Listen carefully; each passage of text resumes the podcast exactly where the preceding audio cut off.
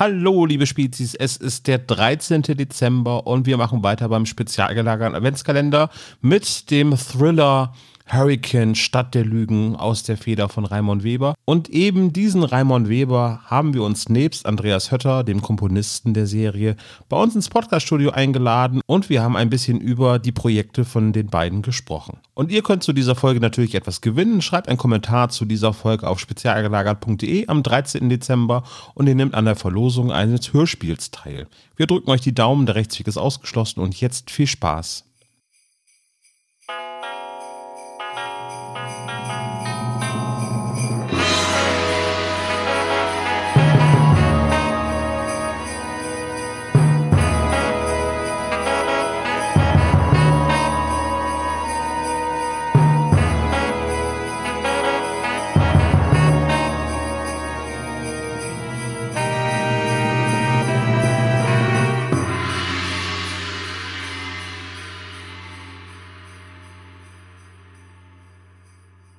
Moin und herzlich willkommen beim spezial gelagerten Adventskalender. Mein Name ist Olaf, ich begrüße meinen geschätzten Kollegen Hannes. Hallo.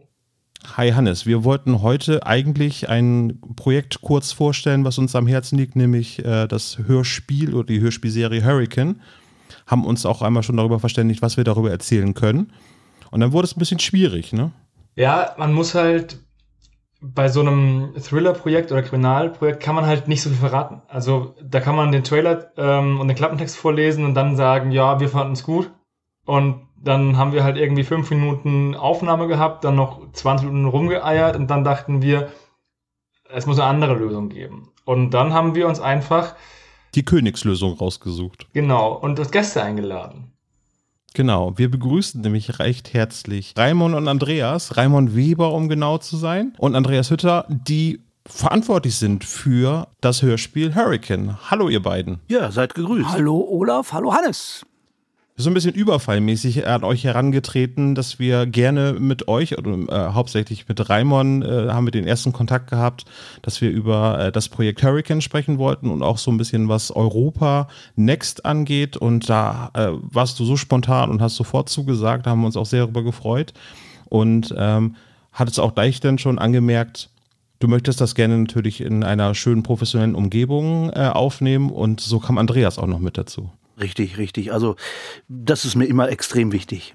Ist, äh, ist, das deine, ist das eine Berufskrankheit, sage ich jetzt mal in Anführungszeichen? Irgendwie, du produzierst Hörspiele schon sehr, sehr lange, wenn man deinen Werdegang anschaut? Mm, ja, ich glaube, das hängt damit zusammen. Also irgendwann hast du einen gewissen Anspruch auch an dich selbst und dann möchtest du halt möglichst gut in so einem Podcast die Sachen rüberbringen. Ist ja auch in eurem Interesse und vor allen Dingen im Interesse der Hörerschaft. Hm, ganz recht, ja, genau. Wenn wir sagen, du hast einen langen Werdegang, äh, ich versuche mal kurz auszuholen und das zusammenzufassen. Ähm, du korrigierst mich, wenn ich äh, falsch informiert bin, das mhm. könnte passieren. Äh, dich kennt man als äh, Autor für die Werke Point Whitmark, Gabriel Burns, aber dann auch äh, durch Porterville, was du zusammen äh, mit Leon Menger äh, geschrieben hast, Monster 1983, äh, sehr, sehr populäre Serie von Iva und auch äh, eben, wo du mitgeschrieben hast. Und die neuesten Sachen, die äh, von dir für uns so auf dem Schirm sind, sind unter anderem Vidan, eine Serie, die mittlerweile zwei Staffeln hat, und eben dein neuestes Werk Hurricane. Ist das zu sehr gerafft oder? Ähm Nein, also ich habe natürlich auch noch diverse Bücher geschrieben, aber der Schwerpunkt in den letzten Jahren liegt tatsächlich auf Hörspielserien. Wie bist du dazu gekommen, dich auf Hörspiele so jetzt, ich sag jetzt mal nicht spezialisieren, aber schon einen Schwerpunkt gesetzt hast? Ist das die Faszination des Mediums oder? Ähm, es macht einfach unheimlich viel Spaß und als Autor, dein Kollege wird es mir bestätigen, sitzt man natürlich viel zu Hause rum und hat wenig Außenkontakte. Das mache ich auch mal ganz gerne, aber dann habe ich doch Blut geleckt in den ganzen Jahren bei der Studioarbeit. Du lernst die ganzen Leute kennen. Es ist ja kommunikativ. Du kommst raus, du kommst in verschiedene Städte, lernst natürlich die Stimmen der großen Hollywood-Stars kennen und denkst, ach, guck an, so sieht er aus. Allerdings passiert es dann, dass du hinterher Filme nicht mehr so objektiv ansehen kannst wie zuvor. Weil ich erkenne sie fast alle wieder und denke, ach, da ist er ja wieder. Gerade wenn man dann sich dann vorstellt, dass der Sprecher gerade den Stunt macht und nicht der Schauspieler, glaube ich, dass es relativ ulkig sein kann. Äh, in der Tat, und das ist auch überraschend, es gibt diverse Sprecher, die ich dann nicht wiedererkenne, die so unglaublich wandelbar sind, dass sie nahezu jede Rolle spielen können. Und wenn mir so einer über den Weg läuft ins Studio, bin ich natürlich sehr glücklich, weil die sind universell einsatzbar. Das heißt, wenn er in Vidan Staffel 1 stirbt, könnte er in Vidan Staffel 2 oder 3 jeweils wieder eine andere Rolle bekommen. Das ist klasse. Das war gerade ein, ein kleiner Spoiler, was Staffel 3 anbelangt bei Vidan. Tja, was soll ich sagen? Wir arbeiten dran. Äh, das heißt, äh, es gibt äh, so eine Art Plan, dass du jährlich ein, eine neue Staffel herausbringst oder, oder wie funktioniert ähm, das serienhafte Schreiben im Hörspielbereich? Also das unterscheidet sich ja so von, von Monster of the Week Hörspielfolgen, die man irgendwie von einer populären Serie kennt. Ja, richtig. Es ist, äh, du musst sehr viel Vorarbeit leisten. Also, wie gesagt, ich arbeite gerade an Vidan 3. Da hast du dann ein Treatment für die gesamten zehn Folgen. Das umfasst dann, ich sag mal, locker 90 bis 100 Seiten. Das auszuarbeiten, in jedes Detail, damit dir auch keine Fehler unterlaufen, ist natürlich sehr, sehr intensiv. Dazu kommt noch die Recherche über verschiedene Orte, weil da spielt ja alles nicht nur in einer Stadt obwohl ich natürlich immer, viele äh, haben es festgestellt, ich äh, mag es, Geschichten der Provinz zu erzählen. Da, wo es weit ist, wo wenig los ist und vor allen Dingen, wo keine Hilfe schnell vor Ort ist. Das mag ich ganz einfach. Geschichten, die in London, New York äh, passieren, ja, aber ist nicht mein Fable. Es ist halt so schön, wenn man, also man darf sich halt nicht den, den Fehler erlauben, dass ein, ein Telefonat einmal die Polizei rufen, diese ganze Story beenden würde in dem Moment, wo sich der Hörer oder Leser denkt, ja, wenn sie jetzt die Cops rufen, ist der ganze Bums vorbei. Ähm, deswegen, ich verstehe die Faszination für, für kleine Städte und abgeschiedene Orte, weil man sich da schön darum rummogeln kann, dass man diese, diese Fallstricke fällt. Ja, aber du kannst ja auch äh, die Protagonisten in Situationen bringen, wo sie gar nicht die Polizei rufen können. Weil das hätte für sie oder für ihre Lieben äußerst schlimme Konsequenzen. Das geht natürlich auch. Das heißt, auch die, die Charaktere, die du dann anlegst, sind auch nicht so rein weiße, strahlende Heldenfiguren, sondern haben eventuell auch dann eine Art äh, Dilemma, äh, die dafür sorgen, dass sie jetzt eben gerade nicht die Polizei rufen? Äh, ganz oder? genau, sie können eine Vergangenheit haben. Sie haben gerade eine schlimme Tat begangen oder eben Menschen, die sie schätzen, sind in Gefahr. Deshalb können sie gar nicht anders. Es ist dann unabhängig, ob sie jetzt Kriminelle sind, Polizisten oder sonst irgendetwas. Das Schöne an so einer Serie ist natürlich, dass du auch Zeit hast, den Charakteren wirklich viel Raum zu geben. Du gibst ihnen eine Vergangenheit. Du lernst sie kennen. Wie ticken die Leute eigentlich? Das heißt, du musst sie nicht einfach zack, äh, durch die Folge durchhetzen. Nein, gib ihnen Zeit. Das macht mhm. sie auch glaubwürdiger. Äh, du bist durch die Serien, die von dir bekannt sind, äh, sehr mit dem Begriff Mystery äh, verbunden. Äh, mhm. Also Vidan äh, ist meiner Auffassung nach schon eine klassische Mystery-Serie. Auch Monster 1983 hat äh, sehr mysteriöse Elemente mit dabei. Ähm, jetzt weichst du mit Hurricane, weichst du davon ab. Äh, wie ja, nur kommt bedingt. es dazu? Ist es eine, eine, Anfrage gewesen? Jetzt machen wir eher den reinen Thriller und weniger Mystery oder war das von nein, dir einfach nein, mal ein? Das war keine Anfrage. Äh, eigentlich kehre ich ja zu meinen Wurzeln zurück. Wenn man meine Bücher betrachtet, dann waren das in erster Linie Thriller. Und ich hatte jetzt einfach Spaß daran, halt das Mysteriöse wegzulassen, aber trotzdem eben extreme Spannung aufzubauen. Und da kommen wir wieder äh, an den kleinen Ort. Diesmal sind wir ganz, ganz, ganz weit ab. In dem mehr oder weniger fiktiven Ort Hurricane mit ein paar tausend Einwohnern und äh, wo, ich sag mal, drei Viertel der Leute extrem schräg sind. Hm. Ich hatte auch schon zu Hannes im Vorfeld gesagt, das äh, finde ich sehr faszinierend, dass das Ganze eben jetzt nicht Oft sind äh, solche Thriller im, im Zentralamerika angesiedelt. Diesmal ist der Handlungsort in Alaska verortet.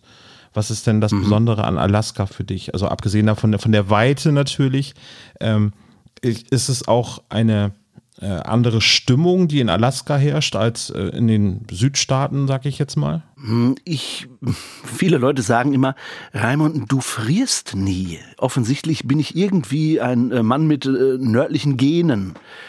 Und äh, der Norden hat mich immer viel mehr fasziniert als der Süden. Wenn ich Urlaub gemacht habe, dann auf nach Norwegen.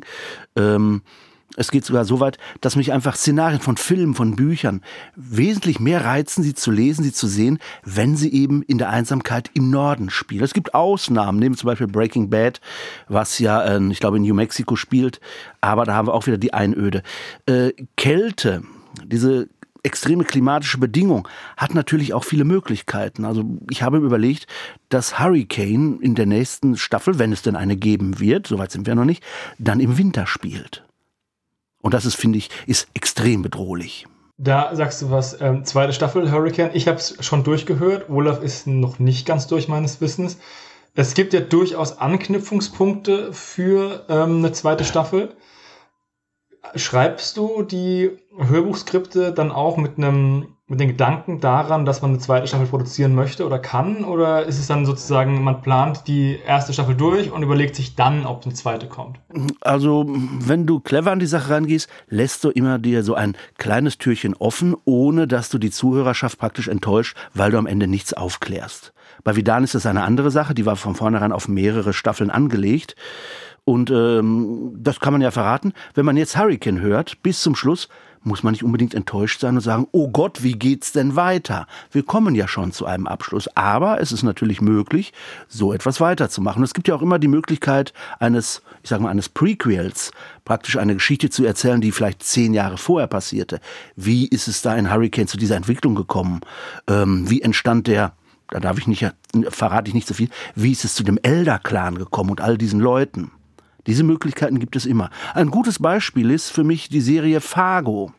Äh, wenn man den Film gesehen hat, ähm, den sollte man sich ansehen, bevor man die erste Staffel guckt, weil gewisse Elemente tauchen wieder auf. Ist aber nicht so wichtig, macht aber mehr Spaß. Und dann stellt man fest, Staffel 1, Staffel 2 knüpft an 1 so weit an, dass es aber in der Vergangenheit spielt von den ganzen Leuten. Und die dritte Staffel spielt zwar auch in der Gegend, macht aber wieder ein ganz anderes Fass auf. Das hat mich sehr, sehr fasziniert.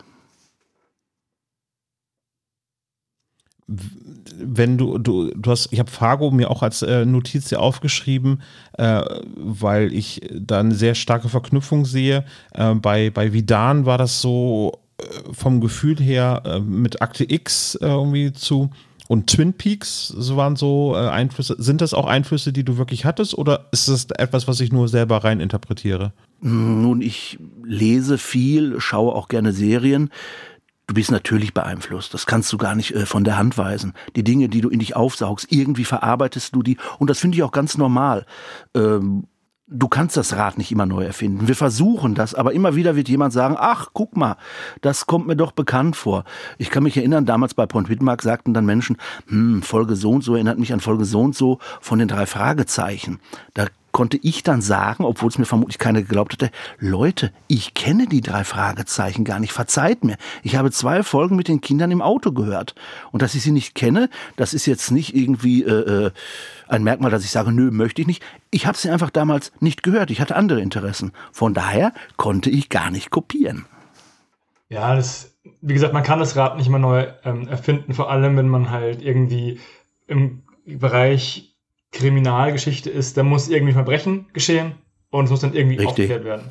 Und von diesem Kernprozess kommt man auch nicht weg. Also ohne dass man das Genre verlässt irgendwie auf, eine andere, auf die eine oder andere Art und Weise.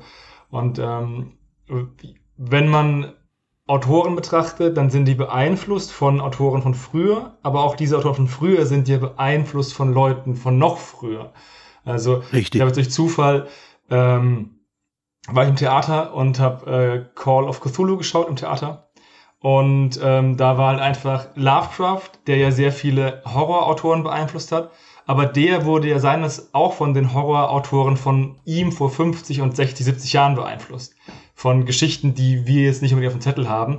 Aber selbst der wurde ja irgendwie beeinflusst. Irgendwie, es ist halt, man kann halt jede Geschichte ein, einmal erzählen und dann muss man halt gucken, wie man sie neu interpretiert. Das ist ja auch mit diesen, dass es irgendwie nur zwölf Kernthemen gibt oder so gibt es ja auch diese, mhm, diese mhm. Erzähltheorie. Dementsprechend, außerdem ist es ja auch so, dass eine Geschichte dann einfach auch packt über die Charaktere. Und ähm, es gibt ja zwei Arten von, von Hörern oder Lesern. Einmal die sagen, ich habe es nicht kommen sehen.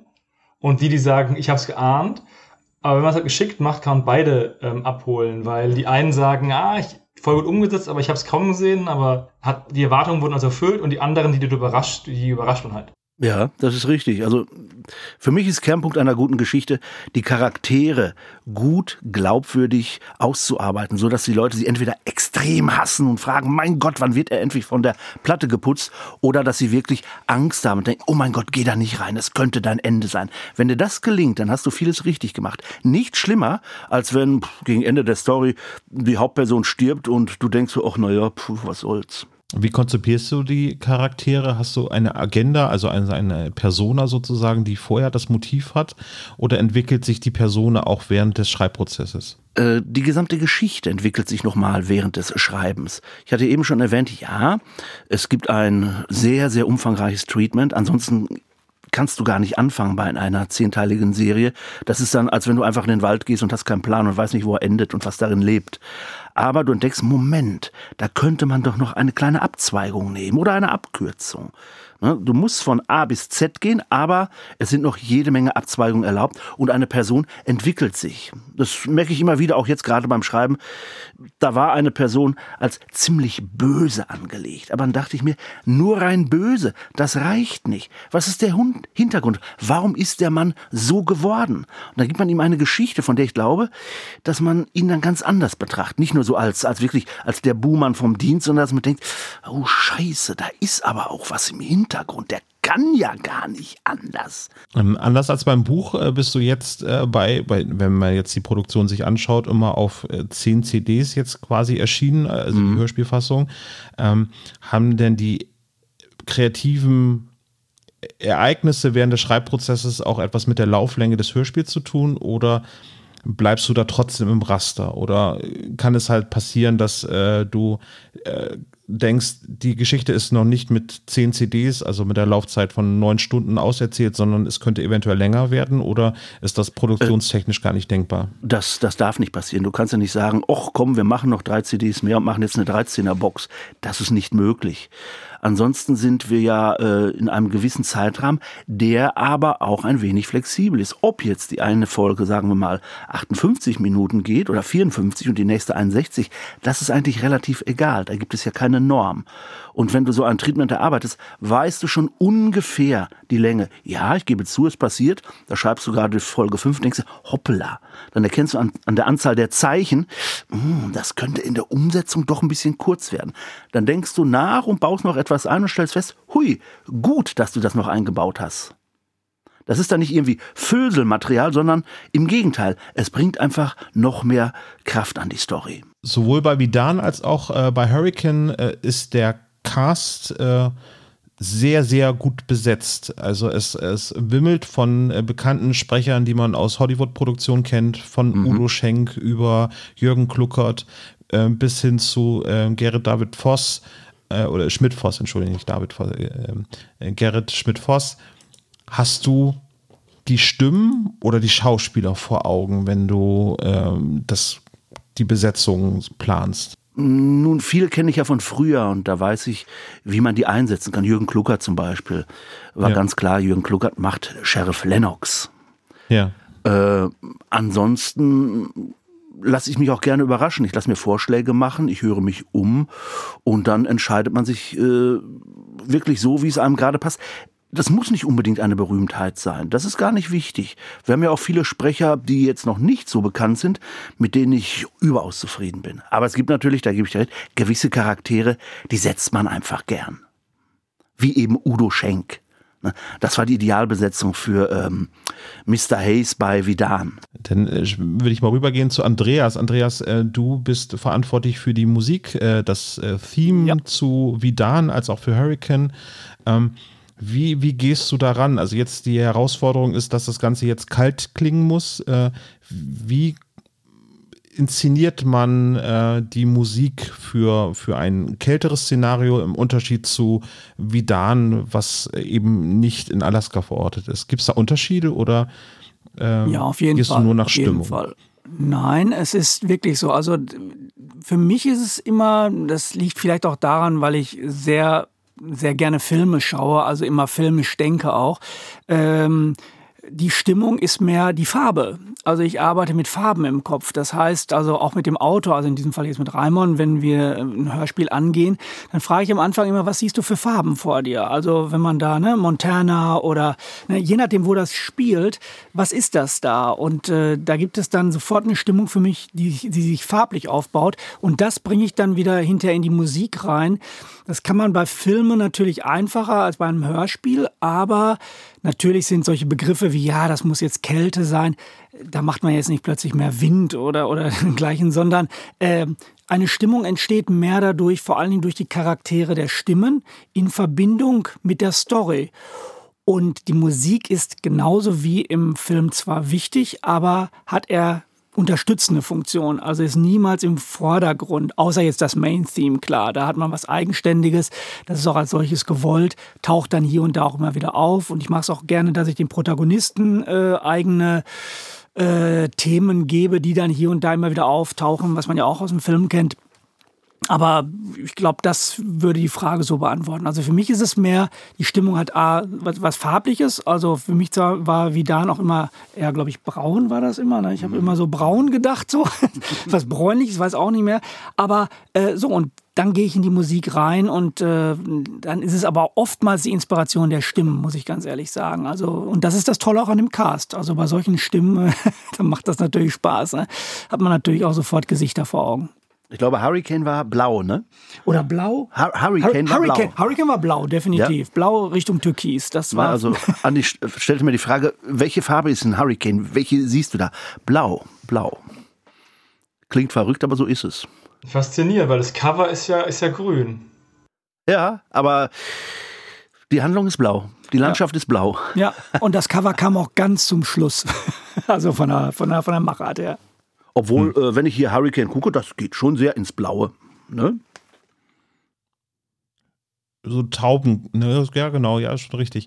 Äh, ist ein sehr schöner Verweis auf die drei Fragezeichen, den ihr gerade unterbewusst gemacht habt, weil äh, die ähm, Musik in Farben. es gibt einen Drei-Fragezeichen-Fall, der über Synästhetika äh, eben geht. Das ist halt die Live-Show ja. gewesen, Phonophobia, äh, wo mhm. es halt auch wirklich um Farbe der Musik geht, irgendwie so. Das ist äh, eine sehr schöne Beschreibung gerade, wie, wie, du das ge gemacht hast, Andreas, äh, dass, dass, dass du dir die Musik in Farben vorstellst. Und das ähm, kann ich sehr gut nachvollziehen. Also nicht, dass ich selber das so wahrnehme, aber ich bin auch kein Musiker, äh, aber äh, ich konnte mir das eben gerade sehr, sehr gut durch vorstellen frage ich jetzt mal ganz praktisch, wie, wie funktioniert das Komponieren? Ähm, setzt du dich schon ran, während du das Skript hast oder bekommst du äh, also quasi ein, ein, eine Rohform vom, vom Dialog äh, und, und fängst dann an schon zu komponieren ja. oder passiert ja. das schon vorher oder, oder sogar umgekehrt? Machst du erst die Musik und dann gibt es die Szenen, die im Hörspiel produziert werden?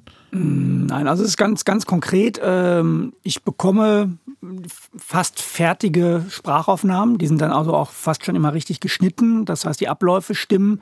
Ähm, das Allerwichtigste ist allerdings dabei, dass ich das immer in Zusammenarbeit dann mit dem Autor mache. Das heißt, man überlegt sich, a, wo passiert überhaupt Musik? Das ist auch ganz wichtig.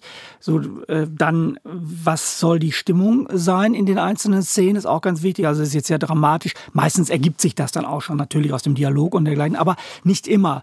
Äh, und manchmal, wie man Bögen spannt, zum Beispiel auch musikalisch woanders rein.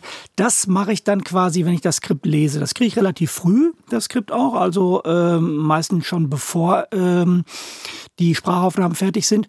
Ja, und dann, wenn man die Sprachtakes hat, dann geht es an die Komposition das Wichtigste ist für mich immer, und das passiert meistens aber schon vorher, dass so dieses Main Theme, das heißt also irgend so ein Thema, schon da ist. Also das äh, entwickle ich meistens unabhängig von der Geschichte. Also dass ich die ganze Geschichte zwar kenne, okay, aber ähm, weil das ja dann doch so einen Bogen immer wieder hat und auch immer wieder äh, auftauchen kann.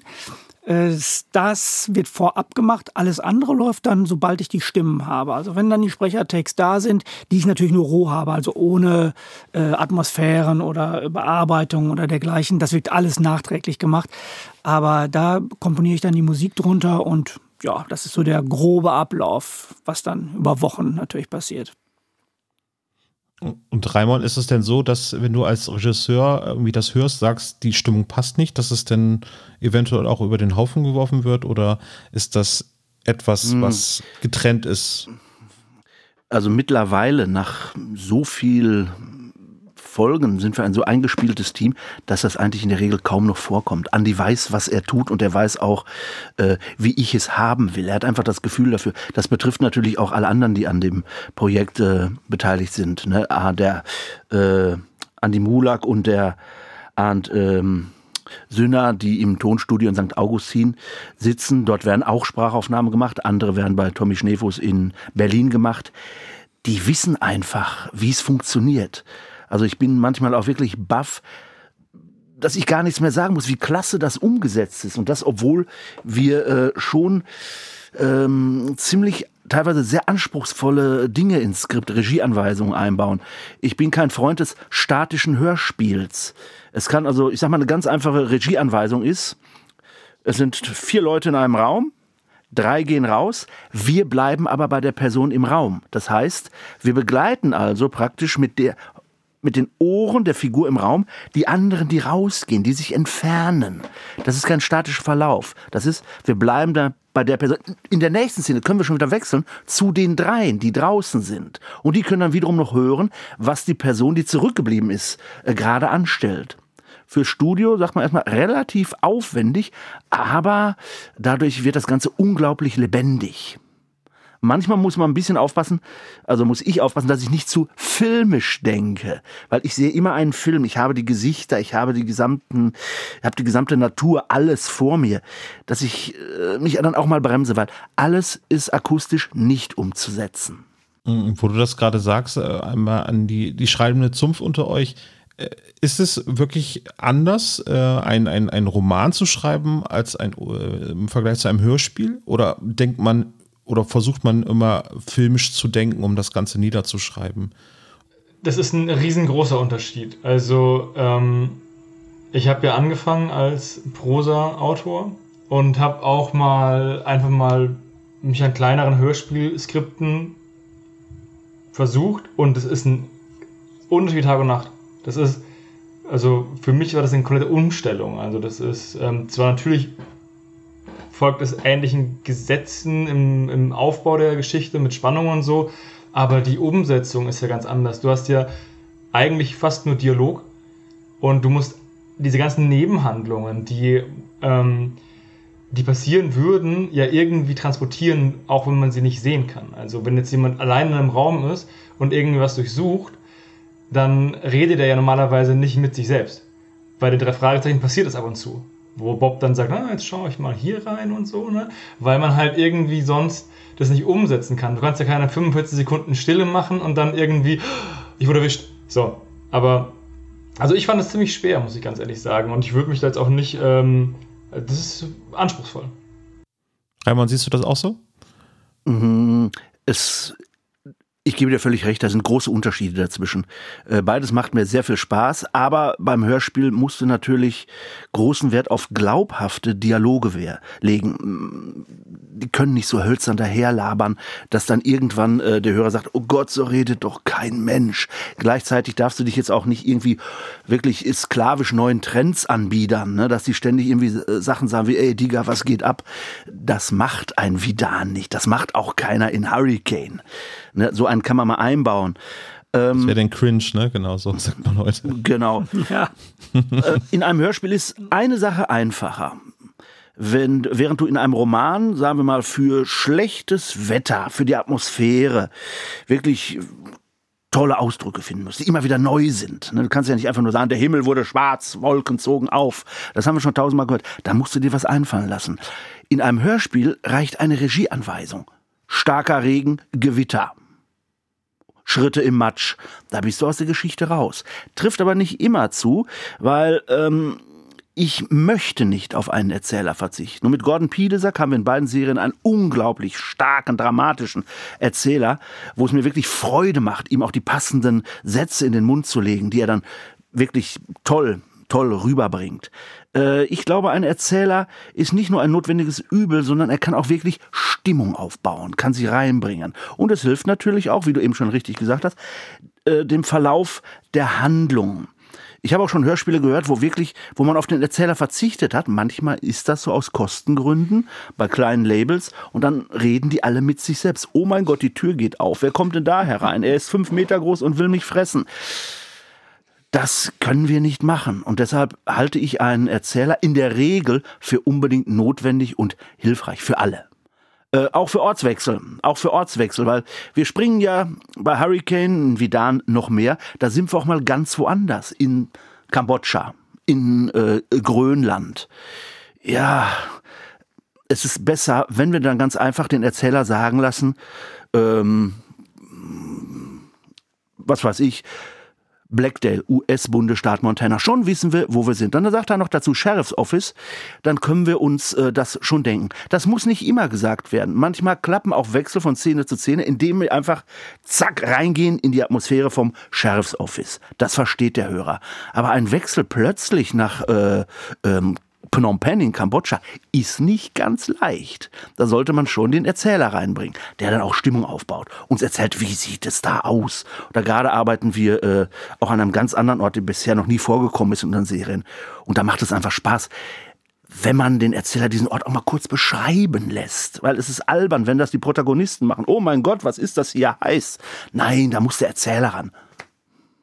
Das Konzept von mehreren Erzählern erhältst du denn aber nicht mehr aufrecht. Also in früheren Produktionen, wo du beteiligt warst, gab es denn den, den Vorspannerzähler, Hans Peach, sag ich jetzt nur mal so als Stichwort, wer, mm, welche ja, Produktion ja. das? Ähm, etwas Ähnliches gibt es ja bei Vidan. Wir haben ja den Medizinmann Notaro, der praktisch immer den weisen Spruch äh, des Tages von sich gibt. Hm. Und der dann auch hinter in einigen Folgen mitspielt. Aber ansonsten kann man natürlich, und das wird auch geschehen, einen, den Eindruck einer Person verstärken, dessen Emotionalität, wenn man den mal plötzlich als Erzähler nimmt. Wenn er zum Beispiel sagt, damals ist mir Folgendes passiert. Und dann machen wir eine Rückblende vor 10, 20 Jahren und dort ist er der Erzähler und gleichzeitig auch der handelnde Protagonist. Das kann sehr interessant sein. Ähm, zum Erzähler bei Hurricane. Also ich sehe, also einen Erzähler, der jetzt sagt zum Beispiel Sheriff's Office Hurricane, ne? Ähm, mhm. Das empfinde ich nicht als Erzähler, sondern eher als Kapitelüberschrift. Also, das ist richtig. Ähm, und ähm, als ich die Folge, die Besprechung vorbereitet habe, habe ich auch nochmal nachgucken müssen, ob Hurricane überhaupt einen Erzähler hat.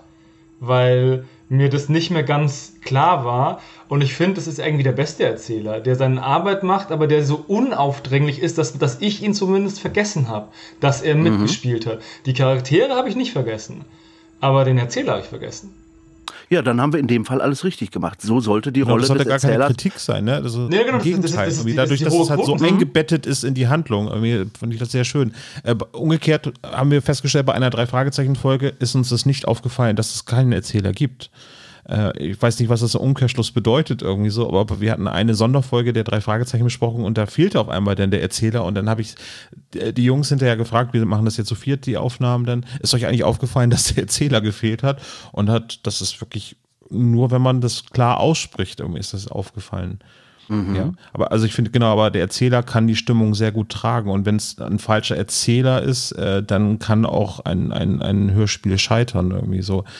Der Erzähler ist halt ein, ähm, gleichzeitig sehr wichtig, aber auch kann halt auch einfach sehr viel kaputt machen an Immersion, wenn ähm, also wir haben gute Musik, äh, wir haben einen guten Erzähler. Was sind denn, äh, Andreas, Raimund, was sind denn für euch noch wichtige Faktoren für ein gutes Hörspiel? Also gute Sprecher natürlich auch nochmal ausgeklammert. Ähm, die Atmosphäre muss stimmen. Das passiert bei den Jungs in äh, St. Augustin im Studio Make Music. Ähm, es gibt viele Regieanweisungen äh, von mir, die werden alle hundertprozentig, hundertzwanzigprozentig umgesetzt. Eigene Ideen fließen mit ein und natürlich, wir arbeiten bei Hurricane auch mit einem Geräuschemacher. Ja. Ja. Das finde ich sehr, sehr wichtig. Mhm. Weil die hohe Kunst im Hörspiel, das wird gerne äh, übersehen, sind Schritte in uralten Hörspielen, wir kennen das, da gab es einen Raum, da waren drei Leute, die unterhielten sich, irgendwann ging eine Tür auf, jemand kam rein, dann ging wieder einer raus, die Schritte klangen immer gleich und irgendwann knallte ein Schuss. Das funktioniert heute nicht mehr.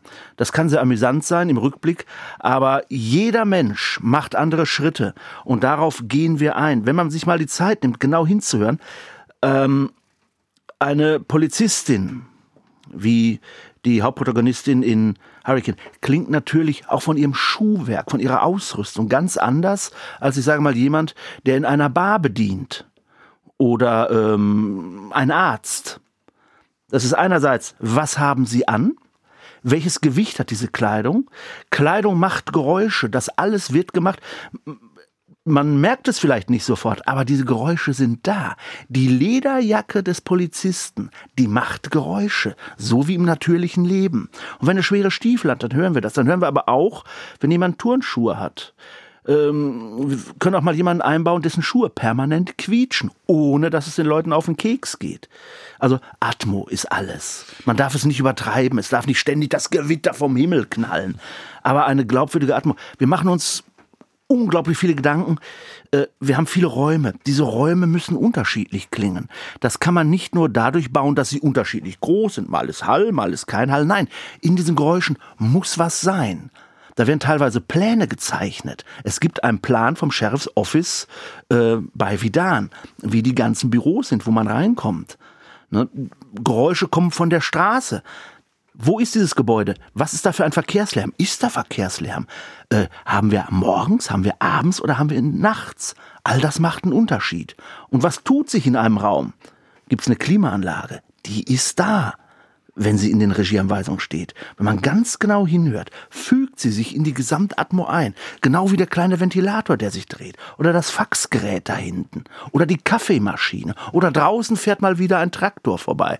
All das ist extrem aufwendig, zahlt sich aber aus, weil wir so eine wirklich glaubwürdige Atmosphäre aufbauen können. Ja, und das, der, der, dieser Realismus, den du da gerade beschreibst, das finde ich auch jetzt gerade bei Hurricane, um das mal zu sagen, äh, da war es schon extrem, dass wir den Geräuschemacher hatten. Äh, da habe ich zwischenzeitlich auch bei der Komposition dann schon vorab äh, Takes bekommen, Sprechertakes, wo dann auch ein Geräuschemacher mit drauf war.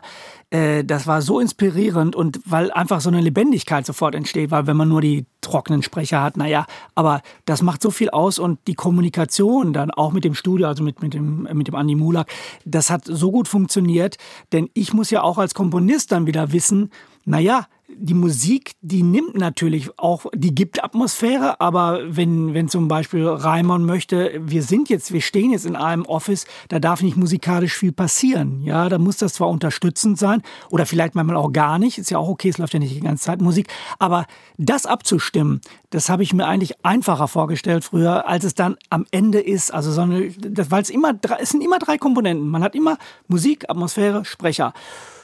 Und dann noch die Aufteilung im Raum. Und dann noch das Ganze drumherum. Und dann noch eine Klimaanlage. Und dann noch ein Faxgerät. Und dann und dann und dann. Damit man den Zuhörer dann aber auch nicht überfrachtet. Das ist, das ist wirklich wie so ein Puzzlespiel. Und das macht es dann aus. Umso stolzer ist man dann hinterher, wenn es funktioniert. Ja, ja. Und äh, es gibt einfach Dinge, die im Hörspiel nicht funktionieren. Ja, das auch. Ähm, klickende Neonröhren. Sie kennen das aus Resident Evil oder so. Wenn ja. wir durch irgendwelche Katakomben marschieren, das sind immer die Neonröhren, die flackern. Ja. Äh, wenn das nicht gesagt wird, dass da flackernde Neonröhren sind, und das sollte man nicht immer ständig den Leuten aufs Auge drücken, mhm. dann machen die keinen Sinn. Ja. Weil keiner weiß, was da ist. Da könnte auch irgendwie ein Eichhörnchen, Eichhörnchen gerade eine Nuss knacken. So klingt das. Mhm. Ja, aber äh, es ist auch einfach die Ergänzung im Team. Es ist ja auch so, ja. dass man sich dann alles nochmal anhört. Ne? Die Jungs in St. Augustin, der Arndt und der Andi Mulak, du mhm. sowieso, ja. aber auch äh, Uwe Kaddick, der Co-Produzent ist und mein Agent, ein guter Freund. Äh, und dann entdeckt man auch immer wieder mal, oh Gott, da ist ja was vergessen worden. Und das ist natürlich fürchterlich. Äh, du kannst dir noch so viel Mühe geben. Wir sitzen in der Regie mit drei Personen. Irgendwas geht dir immer durch. Und wenn es nur hm. ein Echtzer ist. Es, ein Dialogbuch besteht ja nicht nur aus Guten Tag, wie geht es Ihnen? Oder Nein, lassen Sie mich bitte zufrieden. Nein, nehmen Sie die Waffe runter. Die Leute müssen atmen. Die müssen seufzen. Das ist ganz wichtig. Sonst bist du wieder statisch. Wenn jemand sagt, bitte nicht schießen, dann sagt er nicht bitte nicht schießen, sondern dann, dann ist da etwas in seiner Stimme. Oh mein Gott, nein, nicht, nicht, bitte nicht. Und er kollabiert unter Umständen.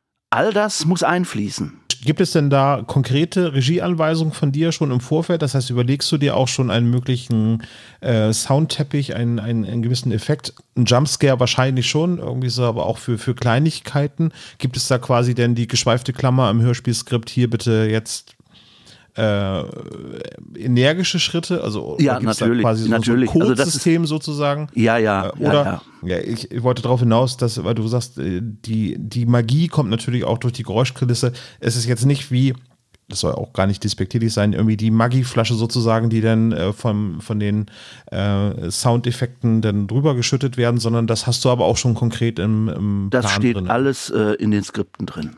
Auch Anweisungen für die Stimmung der einzelnen Sprecher.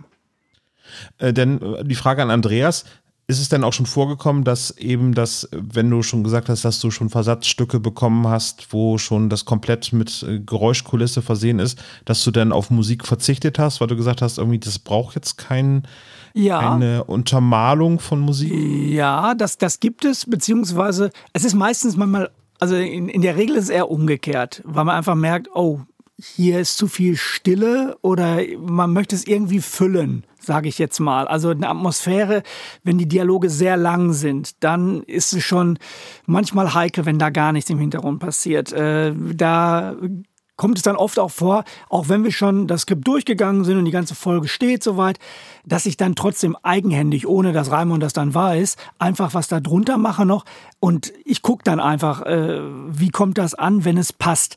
Äh, das sind aber vielleicht, um es mal, ja, vielleicht 10 Prozent, 15 Prozent, äh, wo das dann vorkommt. Wichtiger ist allerdings, und um deine Frage dazu beantworten, für mich immer, äh, es ist egal, was wir machen, äh, macht es Sinn die Sinnhaftigkeit, das ist eigentlich, das steht immer im Vordergrund. Und das machst du eigentlich nur mit dem Gefühl. Natürlich steht alles im Skript. Aber es gibt auch oft Sachen, wo wir sagen, nee, das geht gar nicht. Es ist toll ausgedacht, aber äh, wenn da hinten ein Adler schreit, ja, das ist nett, aber macht jetzt, nee, kommt, lenkt ab von dem, was da vorne passiert. Also als Beispiel. Und das haben wir auch schon gehabt. Also das wird auch dann flexibel gehandhabt, sag ich mal. Man ist da nicht so stoisch und sagt jetzt, so, nee, das steht da so, das versuchen wir jetzt und ziehen wir so durch. Also zum Thema Adler, wir sind also wirklich so akribisch. Ähm, das ist nicht irgendein Adler, das ist dann auch ein Adler, der in Richtig. Alaska lebt. Davon Ja. könnt ihr ausgehen. Und wenn da ähm, ich, Automotoren, Mhm. das sind dann authentische Automotoren. Bei Vidan war es, da kam man ein VW Käfer vor. Ja. Und ein VW Käfer ist nicht einfach so im Archiv zu Nein. finden, nicht so wie wir ihn haben wollen. Der Käfer wurde dann authentisch aufgenommen. Käfer suchen, Käfer aufnehmen. Also es gehört alles dazu. Ja, das ist aber auch, glaube ich, relativ wichtig, weil ähm, es gibt ja sehr viele Geräusche aus dem Europa-Fundus, die in sehr vielen Hörspielen benutzt worden sind, gerade in diesen Kinderhörspielen aus unserer Jugend. Und ähm, die ich nicht unbedingt, aber der Kollege Felten hier, der hört es dann. Der, ähm, der hört dann teilweise, aus welchen Benjamin Blüchen-Folge jetzt dieser, dieser, äh, diese Autotür kommt, wenn man die jetzt irgendwo anders einbauen würde. Und das ist ja dann auch super wichtig, dass man eben diese ausgetretenen Pfade verlässt, damit man eben sich nicht selbst, naja, ins Bein schießt, mit dem, indem man sich die Immersion zerstört. Dass die Leute denken, ja, den Schrei, den kenne ich auch. Bobs Käfer wurde in der letzten Hörspielfolge der drei Fragezeichen erstmalig als Käfergeräusch irgendwie eingeblendet. Das heißt, das ist dieser typische Sound eines äh, Käfers wurde dort erstmalig verwendet, meines Ob Erachtens das nach. derselbe ist und der aus Hurricane geklaut wurde? Äh, Könnte sein, ja. Es, es formiert ja alles unter dem Label, und das ist jetzt seit Mai 2022 neu, äh, Europa Next. Äh, für mich als, als Kassettenkind bedeutet Europa das Studio Körting. Das ist für mich eigentlich synonym, aber ähm, Europa Next da bist du, Raimon, glaube ich, jetzt gerade quasi so die Galionsfigur, sag ich jetzt mal, ähm, mit den beiden Serien Vidan und Hurricane. Äh, dann gibt es noch eine, eine dritte Produktion, äh, Hideaway, ähm, die nicht von dir stammt. Aber was stelle ich mir unter Europa Next vor? Was ist das? Da müsstest du natürlich äh, die Verantwortlichen fragen, weil Europa Next ist ja uns nicht eingefallen. Nee, nee. Aber es macht natürlich Nee, nee. insofern Sinn, als dass ähm, Hurricane oder Vidan nicht unbedingt äh, neben den drei Fragezeichen stehen. Da muss schon eine gewisse Abgrenzung stattfinden. Das meine ich jetzt nicht irgendwie äh, abwertend oder so. Ne? Jedes hat einfach seinen Platz. Aber äh, ich stelle mir mal einfach vor, Oma möchte äh, dem fünf, sechs, siebenjährigen ein Hörspiel mitbringen und ach, was steht denn da neben den drei Fragezeichen oder neben den fünf Freunden? Äh, Hurricane. Hurrikane, genau, steht da, Hurrikane, genau. so. Und dann hört äh, Junior oder das Mädchen, das sonst Bibi Blocksberg hört, ähm, Hurricane, da ist mal erstmal der Ofen aus. Ne? Weil wir produzieren nicht für Kinder. Das ist der große Unterschied. Ich sehe Hurricane ab 16, ganz klar. Und da muss auch eine Grenze gezogen werden. Definitiv. Also, ähm, das ist es nicht, also, es ist kein Splatterfest irgendwie, ne? Wie so, Nein, Ahnung, auf so keinen ein, Fall. Ähm, Film, den man in der Theke bekommen hat. Aber es ist durchaus, es werden Dinge getan, die äh, vielleicht jüngere Hörer verschrecken können. Richtig, richtig. Dann haben wir uns jetzt ja quasi nach dem ganz breiten Thema jetzt immer weiter angenähert auf Europa Next und jetzt haben wir noch gar nicht über Hurricane konkret gesprochen, nämlich das, was uns am Herzen gelegen hat. Deswegen haben wir euch eingeladen. Was ist Hurricane? Ein Thriller. Ist es der in äh, Alaska verortet ist, in dem kleinen, äh, ich sag jetzt mal idyllischen Ort, würde ich es nicht nennen, aber dem Ort nein, Hurricane. Nein. Und ähm, ja, als, als Hörer von Vidan Monster 1983 hast du mich, weil es ja auch nicht unbedingt groß auf dem Cover draufsteht, erstmal aufs Glatteis geführt, weil ich gedacht habe, oh, es gibt wieder einen tollen Mystery-Thriller von Raimund Weber, den ich mir anhöre. Und äh, nach drei, äh, drei CDs, die ich gehört habe, habe ich gesagt, hm, Mystery ist das jetzt nicht.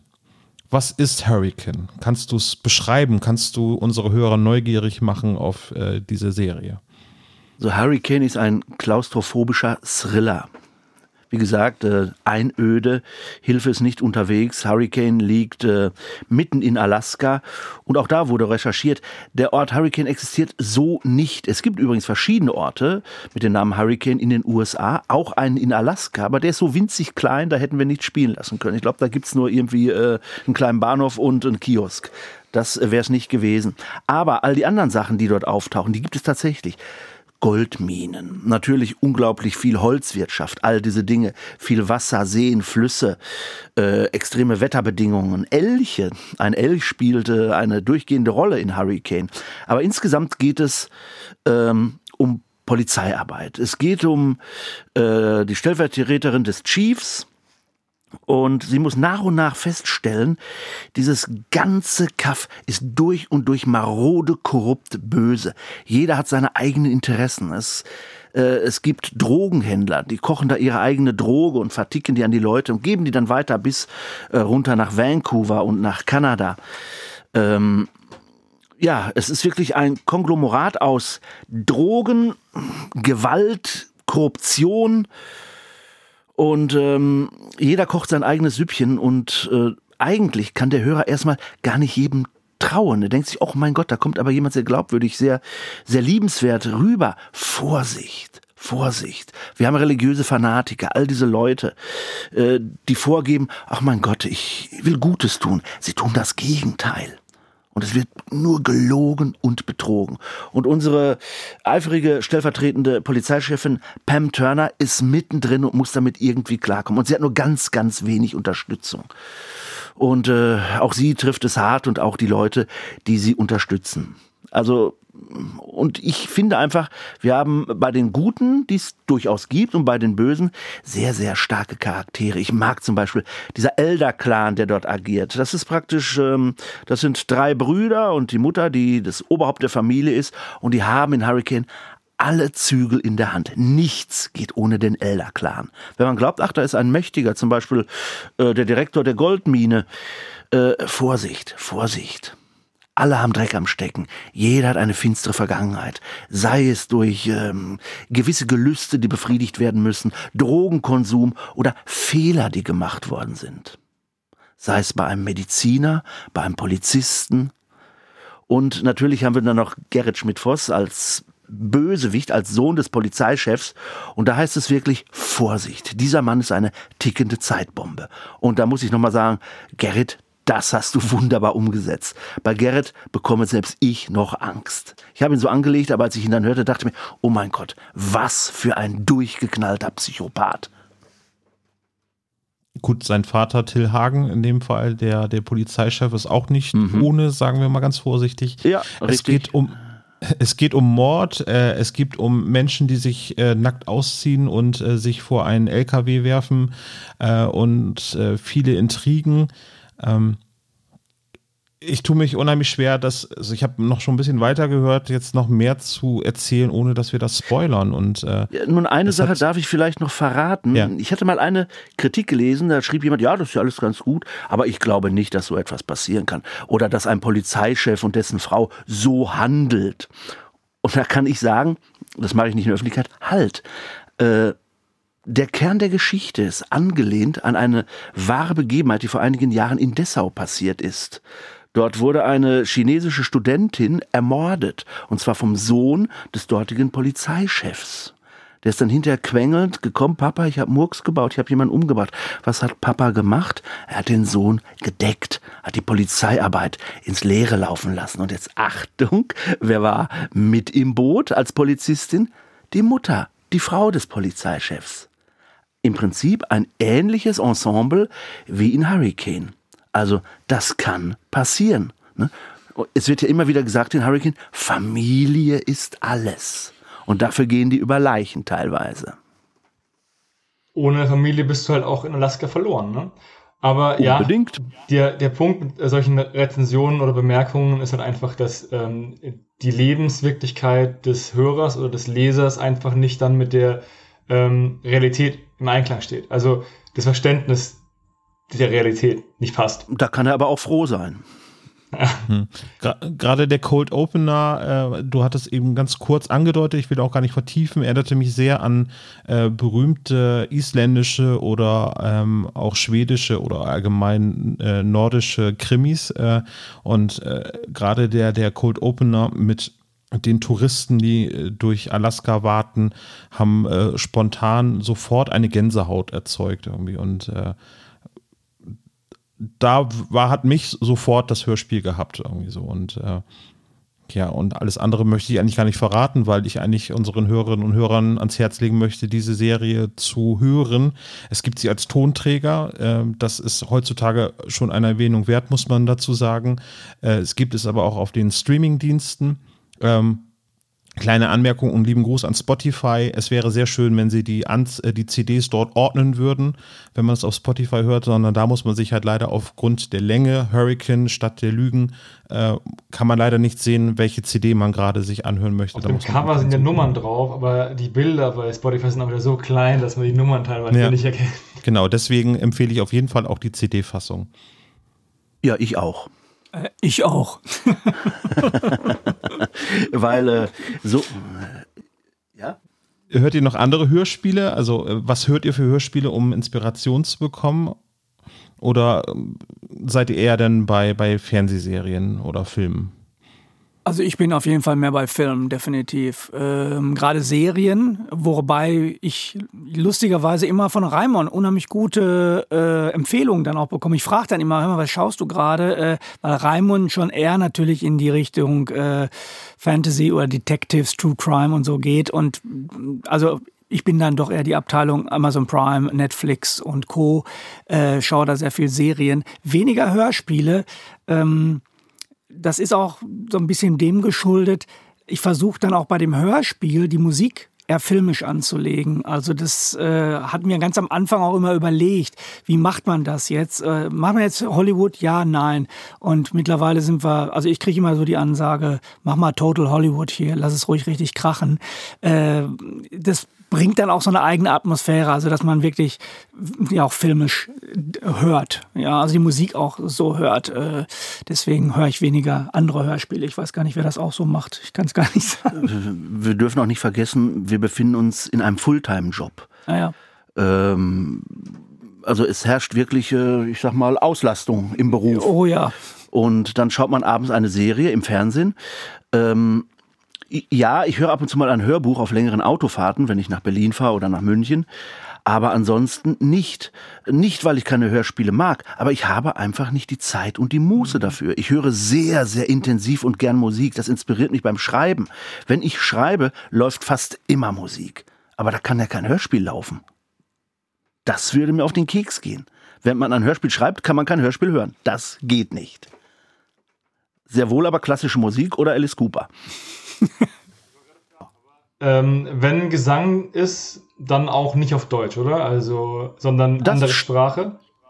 In der Regel stört mich das nicht. Nein, nein, nein. Interessant. Nein, nein. Hm. Ja, allen anderen sei Hurricane ans Herz gelegt. Äh, mir bleibt nichts anderes übrig, als Hannes zu fragen, ob wir noch eine Frage vergessen haben. Nee, aber wenn die Hörer noch Fragen haben, können die dir unter die Folge schreiben und dann können wir die weiterleiten, damit die noch beantwortet wird. Gerne. Natürlich, klar. Prima, dann vielen Dank für eure Zeit, Andreas und Raimon. Das war der speziell gelagerte Adventskalender mit einer etwas anderen Vorstellung einer Hörspielserie, nämlich Hurricane, erschienen bei Europa Next, geschrieben von Raimon Weber, Regie Raimon Weber, Musik von Andreas Hütter. Vielen Dank für eure Zeit. Wir sind raus für heute und morgen gibt es ein neues Kalendertürchen. Macht's gut. Ciao. Ciao. Gerne, danke. Tschüss. Tschüss. Danke. Ciao.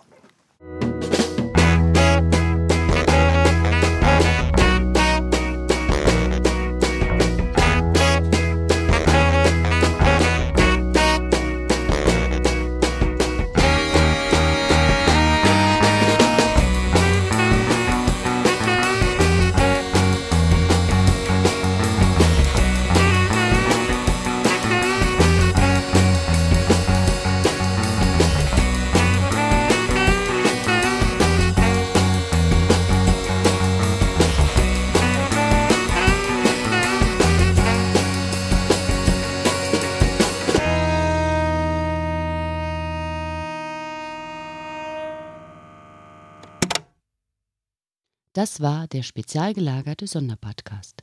Ihr könnt die Jungs unterstützen über patreon.com slash spezialgelagert oder über paypal.me slash spezialgelagert. Der SSP bedankt sich recht herzlich bei Dr. Orgel für das tolle Intro und der Station Voice Heinz Kreinbaum. Der SSP ist ein Hobbyprojekt und steht in keinem Zusammenhang mit Kosmos oder Europa.